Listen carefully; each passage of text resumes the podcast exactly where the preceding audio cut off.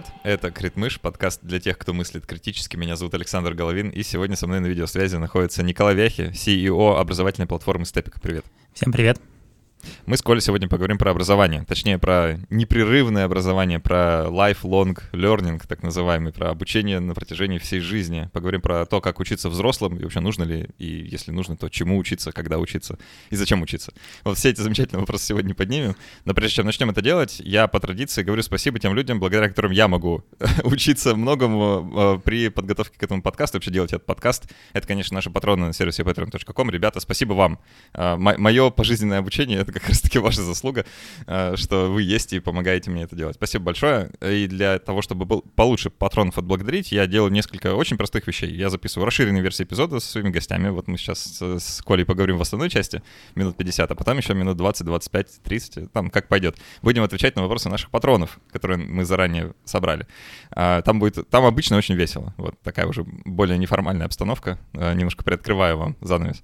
Так что, если вам интересно э, с подкастом взаимодействовать так, то проходите по ссылке на Patreon, становитесь патронами, это очень дешево, в общем-то, очень приятно. А, ну, а если чуть подороже, то можно зайти в наш телеграм-чат, например, вот 5 долларов в месяц. А, там можно общаться со мной, с другими участниками проекта, с э, другими патронами, а, с гостями выпусков даже, они там тоже есть. Вот, можно задавать вопросы, делиться ссылками, все такое приятно делать. Вот, все важное сказал. Коля, давай начнем вот откуда. Мне в детстве взрослые на перебой говорили, что образование — это очень важно, что нужно пойти в университет, получить специальность, а потом пойти работать. Я все честно пытался сделать именно так, как они говорили. Но в процессе что-то пошло не так. И вот я с медицинским образованием веду подкаст, мне почти 30. И, и честно говоря, я несколько удивлен.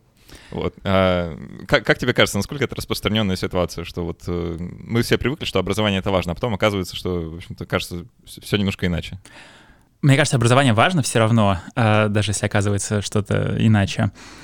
Но сейчас мир очень сильно меняется. То есть сейчас э, то, что мы изучали там 10, 20, 30, 40 лет назад, уже становится неактуально, поэтому э, действительно люди обучаются всю жизнь, меняют профессии, э, из медицины уходят в подкастинг, э, из э, чего угодно сейчас уходят в IT. Э, то есть очень много разных траекторий есть. И, но, но образование все равно важно, э, потому что оно учит тебя учиться.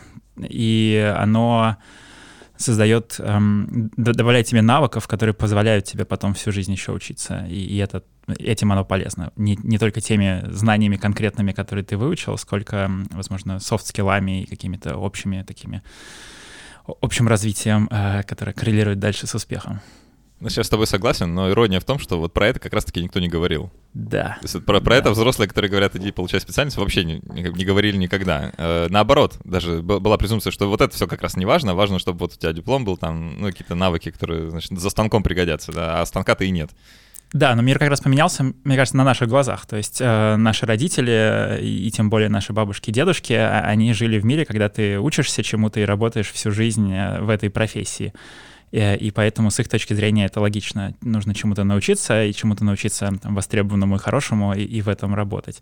А мы уже живем немного в другом мире, который слишком быстро меняется, чтобы научиться один раз этому. Пожалуй, да. Ну, когда меня в 17 лет спрашивали, куда, кем ты, кого ты пойдешь учиться, да, или кем ты станешь, э, когда вырастешь, условный вопрос, да. А, ну, в 17, наверное, уже познавать, ну, там, не знаю, лет в 14, то это воспринималось, ну, нормально. Ну, нормальный вопрос. Вот. А сейчас мне кажется, что это издевательство. Подойти к ребенку и спросить, кем ты станешь, когда вырастешь, это, ну, как он может вообще дать правильный ответ на этот вопрос? То есть, э, э, правильно я понимаю, что как-то наш фокус должен теперь смещаться, да? С, э, если мы понимаем, что мир постоянно меняется, то, значит, про образование нужно говорить как-то иначе.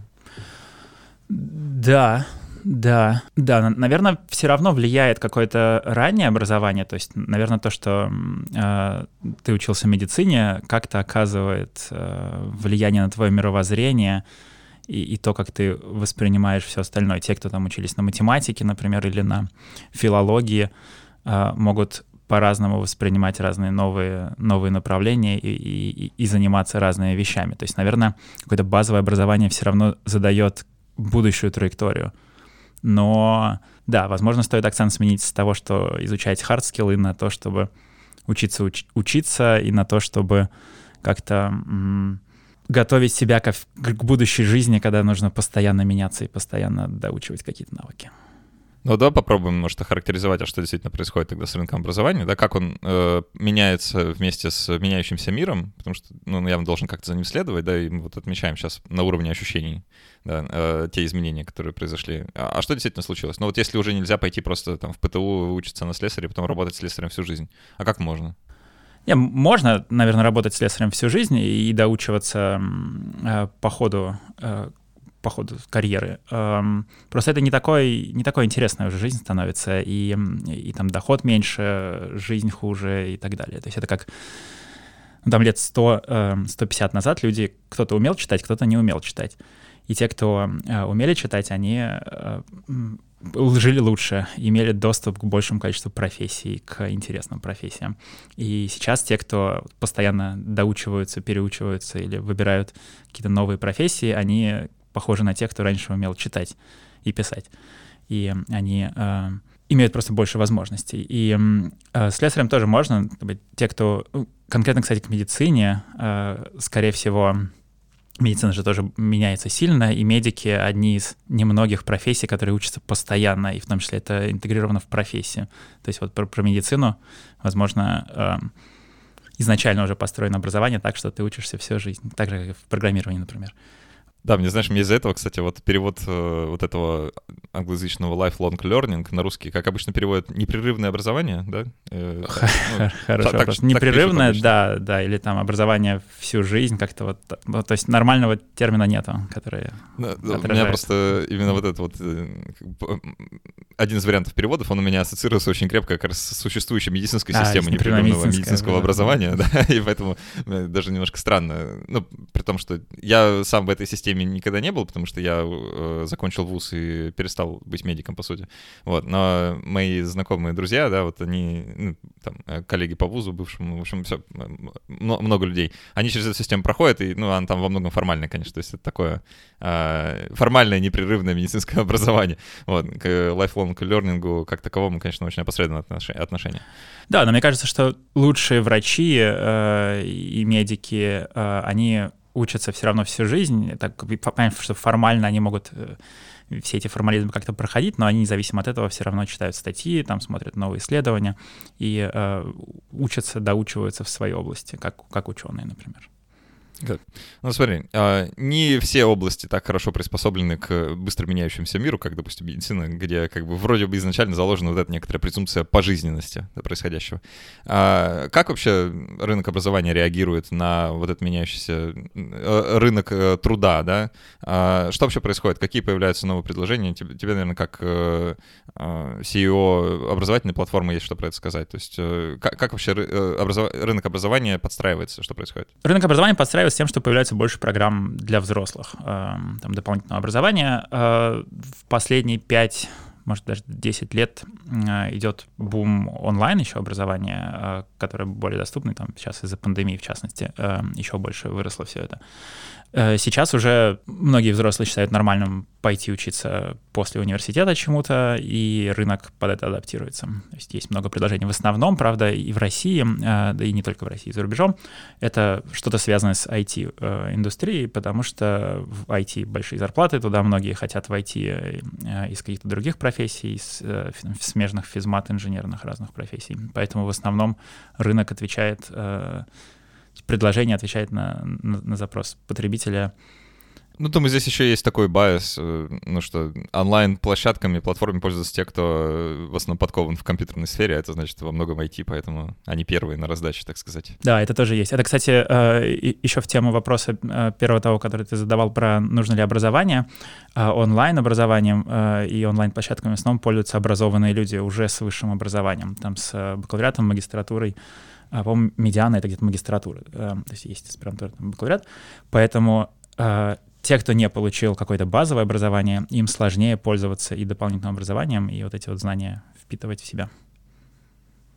А, а если попробовать так вот в, в в терминах нужды, что ли, да, как, какую нужду закрывает э, вот это появляющиеся онлайн-платформы, там, обучение для взрослых, вот это все. Это как раз-таки из-за того, что э, людям требуется постоянно менять профессию, или это ответ на то, что обычно традиционная система недостаточно гибкая к меняющимся условиям? Это вот почему? Почему люди прибегают, особенно образованные, да, если ты говоришь, что в основном образованные люди, почему они? Э, и, и то, и другое. Э, то есть первое — это нужда, да, но в основном это нужда с точки зрения улучшить качество своей жизни. То есть э, получить новую профессию и получать там в два-три раза больше денег, лучше жить, содержать семью, там, переехать из региона в Москву или в Петербург, или там за границу куда-нибудь. То есть эм, нужда такая прямая — это улучшение качества жизни, потому что образование и знания в нашей экономике напрямую коррелируют с качеством жизни. Второе — это гибкость. То есть университеты и, и такое классическое образование действительно консервативное и медленно, медленно изменяется, и под то же самое программирование там в IT, оно медленно изменяется. То есть я когда учился на матмехе, э, э, мы изучали интересные вещи, но они уже были не очень актуальны на рынке. Э, и потом нужно было все равно, там, работая, доучиваться разным навыкам. И э, сейчас дополнительное образование да, закрывает вот э, этот гэп между э, университетом и, и индустрией, так что доучивает людей нужным навыкам, которые на практике нужны.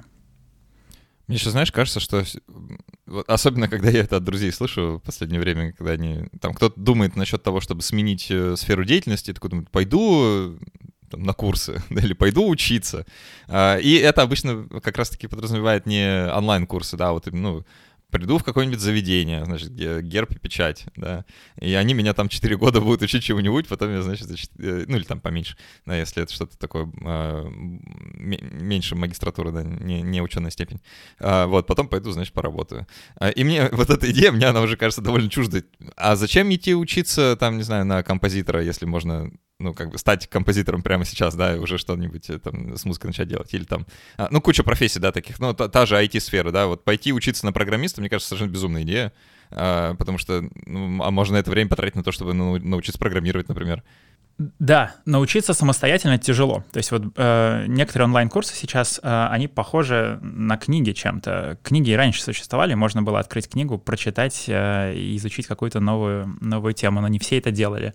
Некоторым нужно нужно какой-то фреймворк, э, нужно, чтобы э, они сделали большой коммитмент, чтобы их заставляли э, учиться, и поэтому, возможно, они выбирают какие-то более сложные, долгие программы, потому что, когда у тебя обучение 4 года, ты за него платишь много денег, то его сложнее бросить, чем это онлайн-курс, который в целом, если ты пройдешь, даст похожие знания, и еще и быстрее, и, возможно, эффективнее, но но там тебя я, я в это не верю, честное слово. Я не верю, что люди идут учиться в ВУЗ только чтобы ну, заплатить за палку, из-под которой они будут учиться. Я не верю.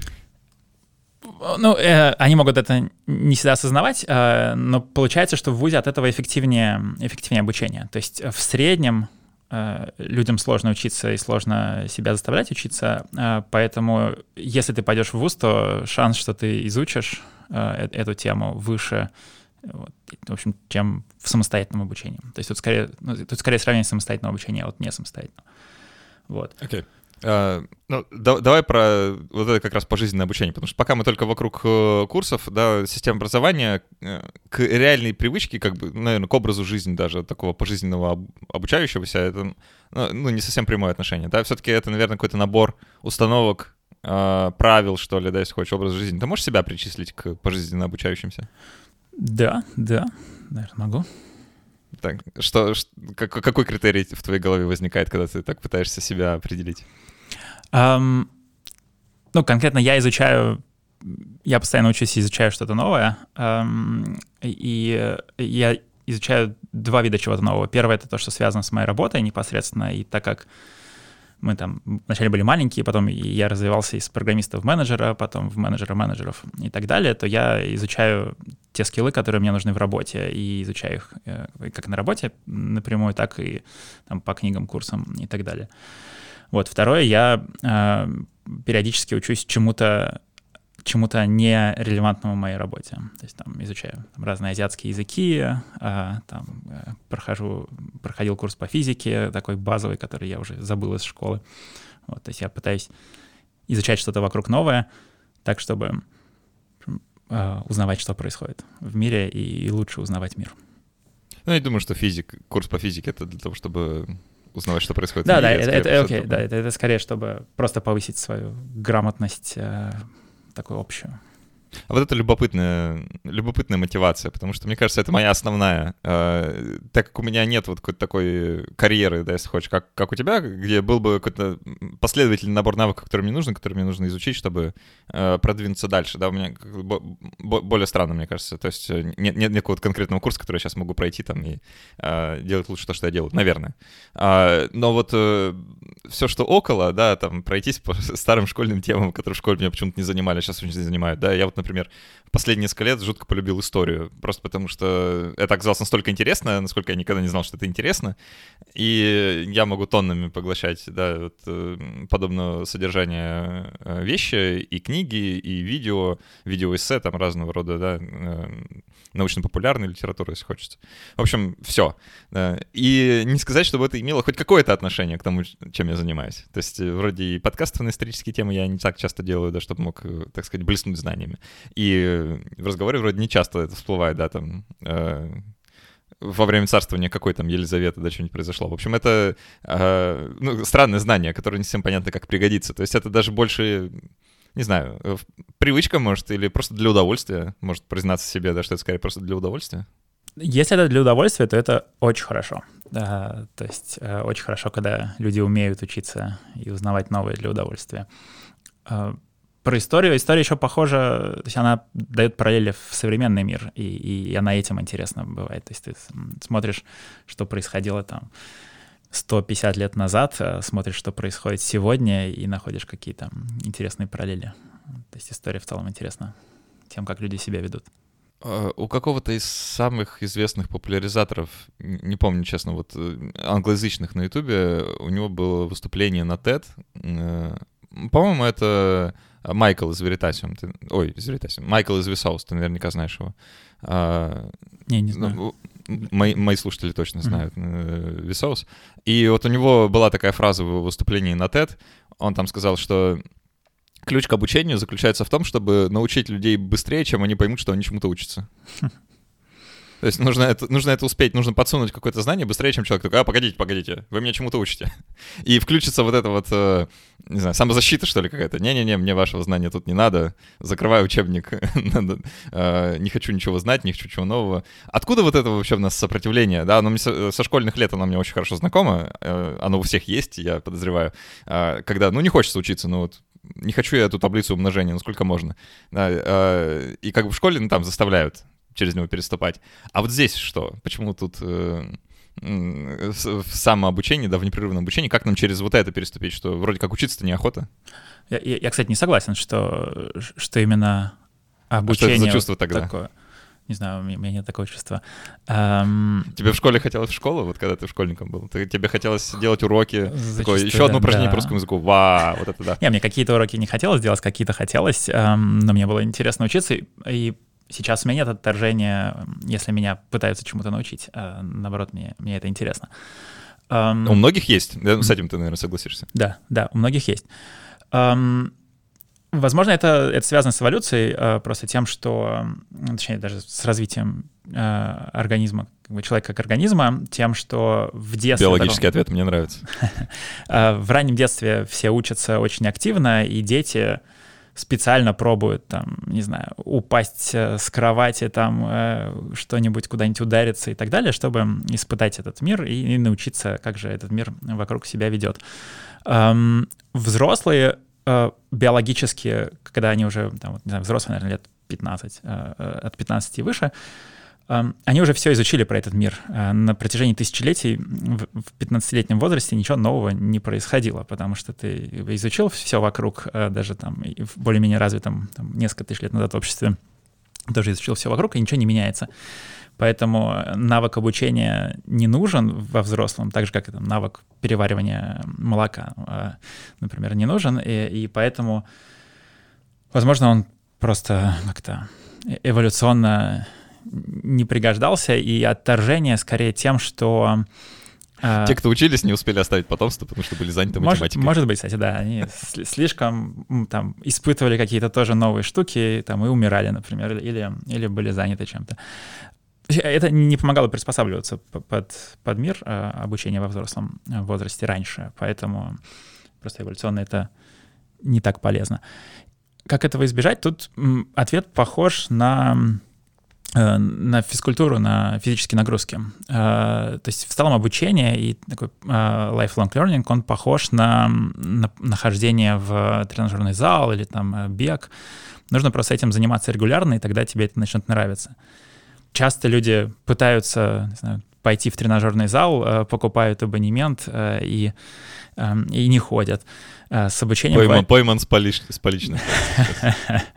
С обучением бывает похоже, то есть люди там записываются на курсы, или покупают книги, записываются куда-нибудь в университет а, и не ходят и бросают. И тут... Пойман с поличным дважды. В одном предложении буквально. Вот, значит, ты знаешь, как через это проходить.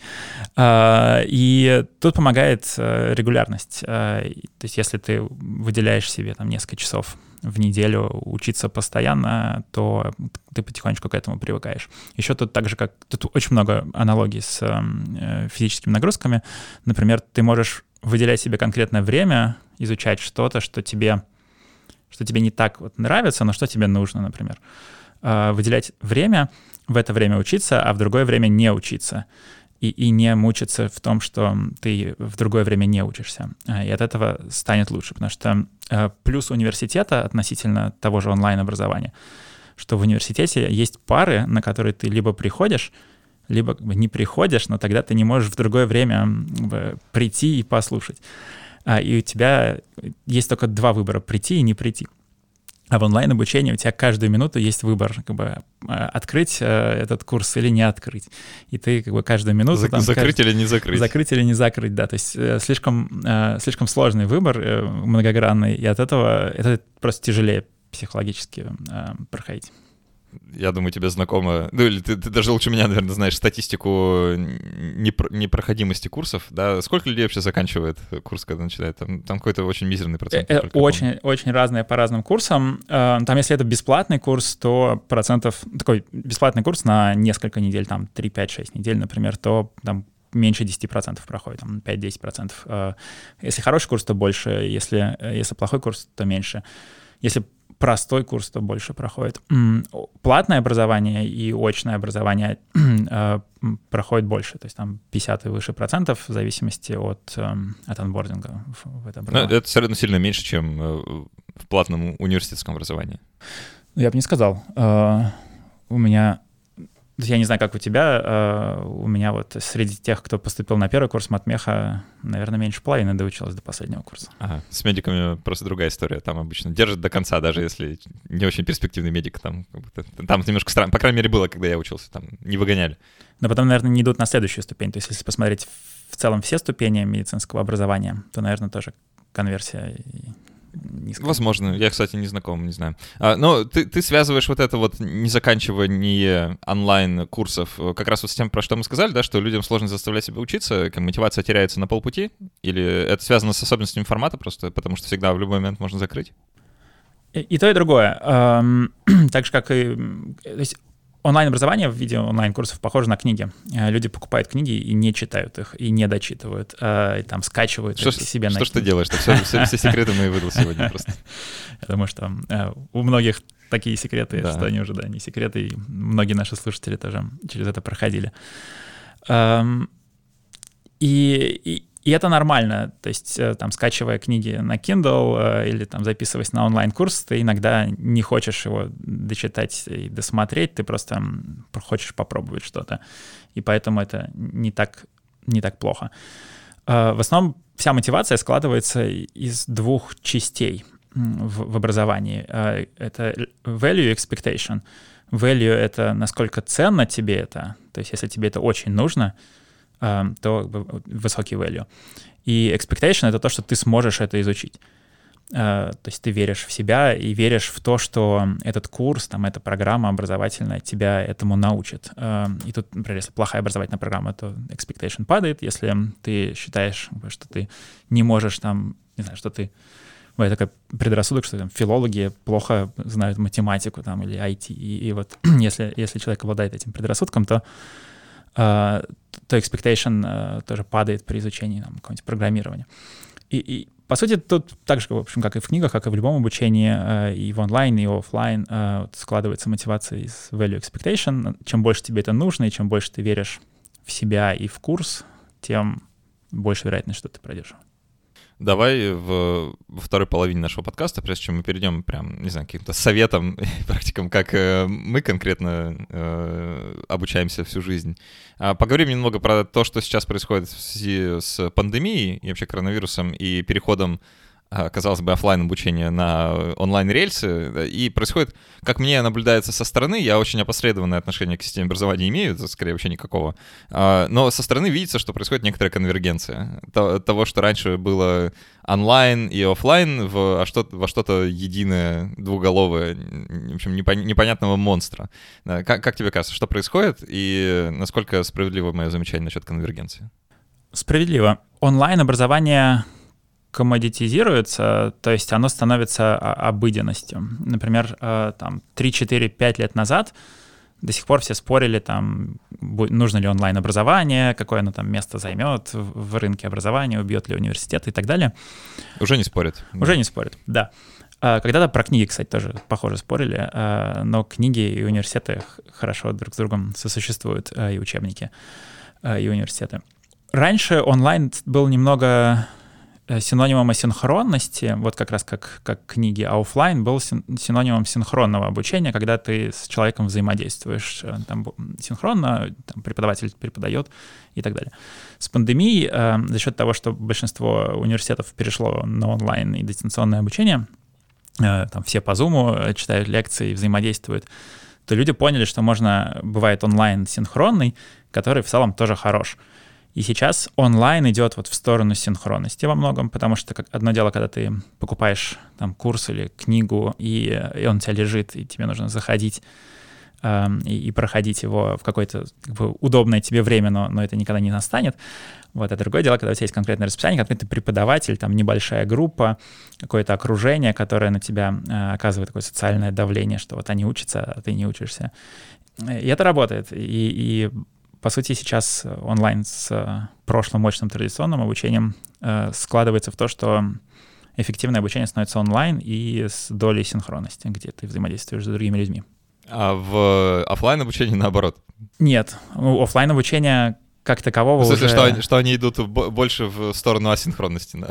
ну, в, этом, в этом смысле. Не, офлайн обучения как такового уже, мне кажется, нигде нет. То есть даже так же, как и коммуникации. То есть коммуникации, вот, можно встретиться с друзьями там э, где-нибудь там в парке, в баре и поговорить, но мы с друзьями э, больше уже общаемся онлайн, чем очно и офлайн.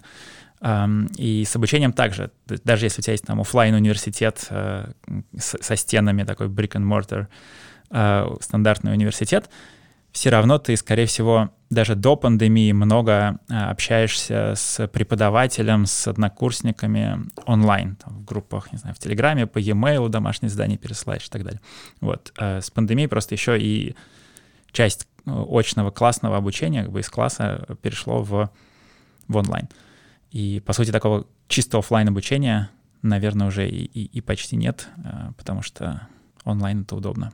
Если дальше думать про то, как вот этот сплав происходит, а, это даже еще до всякой пандемии было заметно, да, что вот, ну, преподаватели университета вполне себе записывают видеокурсы, да, в таком же формате, как, допустим, на э, онлайн-образовательных площадках, и потом их используют в классе, да, или э, даже наоборот делают э, свой собственный онлайн-курс на соответствующей площадке и отсылают студентов туда. То есть некоторое э, перемешение, что ли, да, произошло, как проникновение одно в другое. Вот как ты про книги сказал, мне очень понравилось, да, что действительно когда-то книги считались... Э, Платон, да, вроде был вообще противником чтения uh-huh. и записывания всего, потому что, в смысле, вы памятью не пользуетесь, вообще обленились.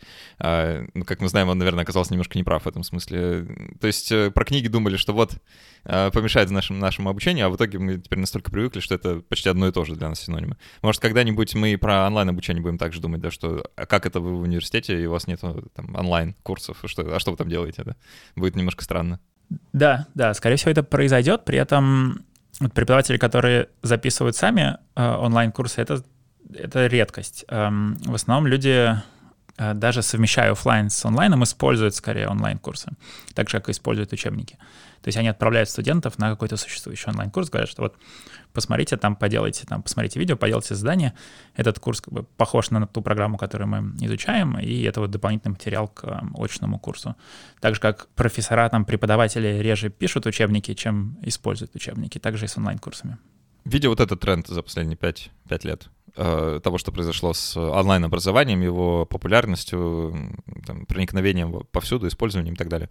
Рискнешь, рискнешь предположить, что будет еще через пять? Ну, куда этот тренд направлен вообще? Что, что нас ждет э, еще интересного нового вот в, в плане образования, а, ну или закономерного, да, что проистекает из сегодняшней э, позиции? Есть тренд в персонализацию э, обучения. Правда, правда, про это много говорят, но никто нормально пока не сделал, и не очень понятно, как сделать, особенно... Э, и особенно, кстати, это, это вещь, которая хорошо, лучше работает онлайн, чем очно, потому что онлайн ты сам по себе учишься, и можно под тебя стопроцентно персонализировать контент, там выдавать тебе знаю, задачки под твой уровень знаний, э, советовать тебе какие-то куски курса. А когда у тебя есть группа, там 20, 30, 40 человек, э, очная либо полусинхронная, то персонализировать плохо получается. Это то, где онлайн как раз становится лучше, чем офлайн. Последние годы, там 5-10 лет, онлайн-обучение обычно копировало э, офлайн модель обучения, когда у тебя есть так, первые курсы на edX, например, вообще были длиной в семестр, и там просто перекладывали э, очный курс в онлайн, те же самые видео, те же самые э, задачки. Э, в будущем онлайн будет расходиться с ну, расходиться от реальности. То есть раньше э, от, от реальных ограничений, скажем, которые раньше накладывал э, класс, где нужно было собирать людей, и, там один преподаватель читает всем сразу. Вот это, это будет потихонечку уходить прошлое, и от этого обучение становится более персональным и, и лучше. Слушай, из, извини, я позволю себе здесь вмешаться. Просто мне кажется, что вот это, конкретно исчезновение вот этой связки э, обучающийся класс и преподаватель, по-моему, пророчит самое возникновение этого, обуч... этого формата, а что появилось, ну, еще тогда, когда истории не было, да, уже, уже такой формат существовал. Постоянно говорят, что вот, значит, учебники заменят преподавателей. Можно будет всем читать, разойтись по углам и, значит, читать самостоятельно. Да, потом все то же самое говорили про электронные книги.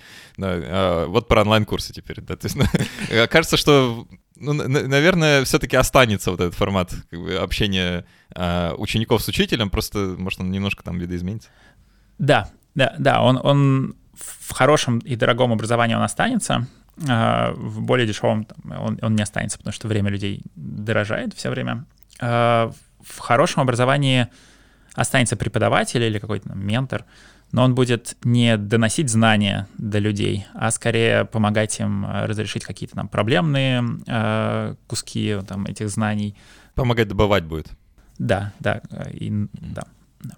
А, есть еще один тренд, что вот он, ты отметил, что онлайн-образование идет в сторону больше синхронности. Это значит, что ты проходишь курс одновременно там, с каким-то количеством других людей, и вы, значит, друг на дружку как-то влияете, там, путем группового чата, э, ну, в общем, такой, такой peer pressure появляется, да, когда тебе нужно учиться. И мне это сильно отзывается, вот эта история. В общем, мне кажется, что это, наверное, э, ключевой момент, э, по крайней мере, для меня в проходимости онлайн-курсов, которые я беру, потому что я, по-моему, не закончил ни один из тех, что начинал, я начинал много. Э, и связано это было как раз-таки во многом э, из-за того, что мне не хватало вот этого вот, не знаю, какого-то чувства общности, комьюнити. Потому что когда я в медицине, э, в медвузе начинал учиться, учиться. Мне как раз-таки повезло. И, собственно, некоторый успех, которого я достиг в плане обучения, учился я хорошо, а, он был во многом связан с тем, что у меня были одногруппники, которые не позволяли мне сидеть сложа руки. То есть у нас было соревнование такое очень, очень дружеское, очень товарищеское такое, ну прям а, соревнование. То есть мы соревновались, кто лучше. И это помогало учиться, как-то не странно. То есть э, мы все время там друг друга как-то провоцировали на то, чтобы больше-больше сидеть за учебниками. А вот в онлайне такого нет. И вот как здорово было бы, да, представь, э, не знаю, там лет через пять у всех, допустим, дома какая-нибудь э, станция виртуальной реальности, да, в которой мы все медитируем. И вот надеваешь ты шлем, и вот ты уже в университете, Да, вот уже рядом аватары твоих товарищей, значит, и они все на тебя косо смотрят, потому что ты единственный не сделал домашнее задание, они все готовы. Да?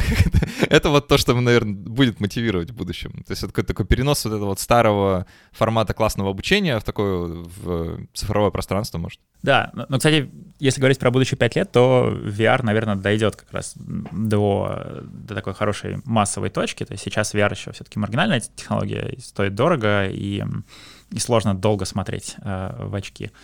Э, лет через пять э, это, это может, может более популярно стать, и действительно можем приходить э, в виртуальный университет. Но э, еще, э, если говорить про то, что ты э, сказал про, про то, что одногруппники тебя мотивируют учиться, это почти для всех так. Э, то есть всегда лучше, приятнее э, учиться в группе единомышленников, в, гру- в группе людей, которые э, учатся тому же, там разделяют твои ценности и твои интересы. То есть если хочется чего-то изучить, то самый эффективный способ — это положить себя в, в группу людей, которые тоже это изучают. Неважно там по какому курсу, по какому контенту, онлайн, офлайн или еще что-то. Если ты находишься в группе людей, которые Э, изучают что-то, то ты тоже это что-то изучишь или в какой-то комьюнити. Вот. Э, есть еще очень классный трюк, правда, уже с обратным знаком. Э, если ты приходишь на экзамен, очень сильно переживаешь по поводу того, что ты чего не выучил, можно подходить ко всем одногруппникам подряд и спрашивать, а вы тоже ничего не выучили? И когда ты получишь э, положительный ответ, естественно, тут же станет легче на душе. И даже, даже какое-то чувство легитимности появится, потому что, ну, никто не выучил, а что я буду? Да, и вообще, раз никто не выучил, значит, курс плохой. И, ну, значит, значит, ты по делам. Главное, преподаватель не говорить. Очень, очень хитрая штука, а, советую пользоваться, помогает для спокойствия, так сказать. Ну что, давай э, в последней трети попробуем какие-то советы подавать. Может, э, подробнее расскажем, как э, у нас, раз уж мы себя причислили. Ты, ты, ты это прям впрямую сказал, да, что вот ты, значит, пожизненно обучающийся. Я про себя просто так думаю, но тоже присоединюсь. А как э, у тебя это происходит? Может, на каком-то конкретном уровне там, советов, практик, да, каких-то ритуалов? Как ты себе это обеспечиваешь? Первое, у меня есть... То есть у меня есть те темы, которые я прохожу, а, а, которые не связаны с работой, а, я стараюсь выделять там, пару часов в неделю на то, чтобы там продвигаться. Обычно это по выходным, когда, когда работа меньше отвлекает. Второе — это если я хочу что-то действительно изучить. То есть бывают вещи, которые я тоже смотрю и читаю для, для такого общего общего образования по той же самой истории тоже там э, подписан на, на несколько ребят на Ютубе, например, иногда смотрю э, видео, но я не считаю это обучением, а я считаю это скорее таким развлечением. И, э, если я чего-то хочу реально обучиться, то я пытаюсь создать себе какой-то там проект или задачу, или, или сделать так, чтобы мне это было зачем-то нужно. То есть вот с той же самой физикой я там купил себе э, Arduino, там начал собирать э, робота, какие-то микросхемы, там э, делал себе будильник, который светом загорается, и параллельно изучал э, все, что там связано с электричеством, и как-то помогает мне понять не просто, как эти микросхемы собираются друг с другом, но и какая там физика за этим. Вот, то есть я пытаюсь создать себе какой-то реальный проект, который изучение более фундаментальных вещей, по, по которому помогает мне э, продвигаться. Ну, по работе а обучение достаточно просто, потому что все время возникают какие-то проблемы, нужно что-то новое изучить, а, и, и тут, в общем, мотивация всегда есть. Вот, но а, самое, в общем, самый полезный совет, наверное, это просто регулярность, выделять себе несколько часов в неделю, так, чтобы постоянно в эти несколько часов учиться. О, ну мне на самом деле, честно скажу, довольно недоступно это. То есть вот все, что касается планирования, наверное, не самая моя э, сильная черта. Мне это скорее больше так, наскоками по настроению. У меня иногда бывает, что я могу всю ночь просидеть, просто э, читать статьи на Википедии, просто переходя с одной на другую, потому что невозможно остановиться, настолько интересно. А, а бывает, что и неделями к чему, не, не прикасаясь ни к чему, что не связано с непосредственной деятельностью, э, вот, потому что, ну, не, не знаю, некоторый отдых, что ли, требуется тоже. А, но мне тоже тяжеловато говорить, сейчас скажу, про какие-то советы и практики, просто потому что кажется, что пожизненное обучение, оно по умолчанию супер индивидуально. То есть, ну, нельзя сказать, да, как, как вам конкретно правильно пожизненно учиться, потому что, ну, это ваша жизнь. А, вам придется выучиться самостоятельно, да, как это делать. А, но у меня это выглядит обычно так. У меня существует несколько ну, так сказать, э, мест, куда я хожу, когда мне вот прям срочно нужно какого-то нового знания. И я сложно даже как-то разделить э, обучение от э, entertainment а, да, вот такого edutainment, потому что оно во многом сплелось в нашу, в нашу замечательную цифровую эпоху, да, и в этом, в принципе, я не вижу ничего плохого, кстати. Э, мне кажется, это нормально, если тебе весело во время обучения, ну, наверное, хорошо, чем плохо, да. Э, но обычно такие места — это вроде документалок, я вот очень люблю документальное кино, например. Мне кажется, это отличный источник знаний, который во многом игнорируется, вот там прям масса всего интересного происходит. Свои, э, свои э, кинозвезды там есть даже, да, свои суперрежиссеры. Вот, э, так что всем рекомендую документалки. А, я обожаю YouTube как образовательную площадку. Мне кажется, это одно из самых чудесных вещей, что вообще с человечеством произошло, потому что научиться можно практически чему угодно. А, порекомендую один замечательный канал, который называется Crash Course. Наверняка ты его знаешь. Не знаешь Crash Course? А, я знаю, Слушай, да, я, я видел несколько видео из него, да, да. Да, но они уже лет 12 на площадке существуют, очень давно, и у них э, огромное множество курсов по самым разным темам, там и школьные предметы, и что-то более сложное, и истории про все на свете, в общем, очень интересно и любопытно, я прям обожаю, всем советую. Вот, э, про, просто иногда смотрю, ну, совершенно не связанные вещи с моей основной работой, то есть это там полностью курс по, не знаю, ком- компьютерной грамотности, да, или там про э, устройство работы компьютера очень интересно, например, да, или там про физику, про биологию, ну, в общем, э, много чего. Вот, э, примерно такие способы у меня, э, как, как учиться. Чем... А если нужно непосредственно какой-то конкретный навык, например, вот у меня на заднем плане стоит фортепиано, может, не знаю, видно тебе его или нет, а, постоянный источник фрустрации для меня, потому что я пытаюсь учиться на нем играть, и это обычно заканчивается тем, что я пытаюсь заставить себя учиться на нем играть. Вот. Э, так, так уж довольно сложно. Если раньше это было легко э, в юношестве, в подростковом возрасте, да, потому что, видимо, нечего было делать. Вот, а сейчас как-то есть чем заняться, и сложно. И вот там, если видишь, приглядишься, на нем сверху лежит самоучитель. Э, так вот, это не очень работает. А купил курс на образовательной площадке, не на стапике, кстати, но тем не менее. И тоже это какое-то время работало, вот, но теперь тоже, в общем, сложно. Я все, знаешь, уже, кажется, несколько месяцев прошло, как я просто плачу за подписку, но при этом не, не пользуюсь. Так что не, всегда э, lifeline, lifelong learning вообще как-то работает. Э, требуется все-таки иногда себя заставлять. Вот примерно, примерно то, что я могу сказать про то, как это у меня устроено. Ну и книги, конечно. Книги периодически со мной случаются. Из-за того, что очень много монитора и вообще гаджетов, книжки читать довольно сложно стало последние годы. Про фортепиано могу э, посоветовать. Можешь э, для патронов включить в там, э, среднюю, например, подписку 10-минутные твои выступления в каждом подкасте. И тогда тебе придется это изучать и улучшать свои навыки. Ух, черт. Но Нет, это слишком большой коммитмент, я боюсь. Ну да, если бы каждый эпизод заканчивался моим соло на фортепиано, да, это, конечно, было бы, было бы мощно. А, я думаю, есть о чем подумать. Я думаю, патроны это оценят. А, добавлю, хотел сказать про а, обучение и научпоп. То есть есть нужно иметь в виду, что там, просмотр видео на Ютубе и какие-то такие вещи, они иногда создают тебе иллюзию знаний. От этого приятно, то есть поэтому научпоп э, приятен. Ты э, что-то слушаешь, э, что-то смотришь э, и думаешь, что ты знаешь. Но э, по факту ты, ты что-то действительно узнаешь, и, и, и это все равно позитивно, что, что люди э, смотрят там видео, смотрят научпоп и так далее. Но потом э, э, эти знания часто широкие и поверхностные и недостаточно для глубокого применения. То есть если что-то хочется действительно изучить, то э, нужно пробовать это делать и получать какой-то фидбэк обратно. Например, э, там 5-10 минут играть в каждом подкасте на фортепиано и э, читать комментарии, что, что про твою игру думают слушатели. Uh, или, там, не знаю, uh, изучать физику, там, собирать робота и видеть, что ничего не получается. Uh, потому что, в общем, иллюзия знаний, она приятна, но она иногда мешает реально осознавать свои получаемые знания и навыки.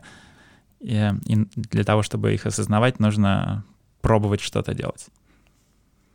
Коля, я сейчас борюсь с желанием просто уйти совсем в философскую тему и начать спрашивать, а что такое знание? А как мы знаем, когда мы что-то знаем? И где разница между знанием и незнанием? Просто потому что то, что ты говоришь, э, вызывает эти вопросы во мне мгновенно, потому что как понять, да, что знание настоящее или не настоящее, да, это прям очень большой вопрос. Но мы его, наверное, оставим на дополнительную часть, потому что у нас заканчивается время основного выпуска, и про это поговорим уже с патронами. Они там, кстати, спрашивают про edutainment, так что мы про это еще пообщаемся э, с патронами в закрытой части.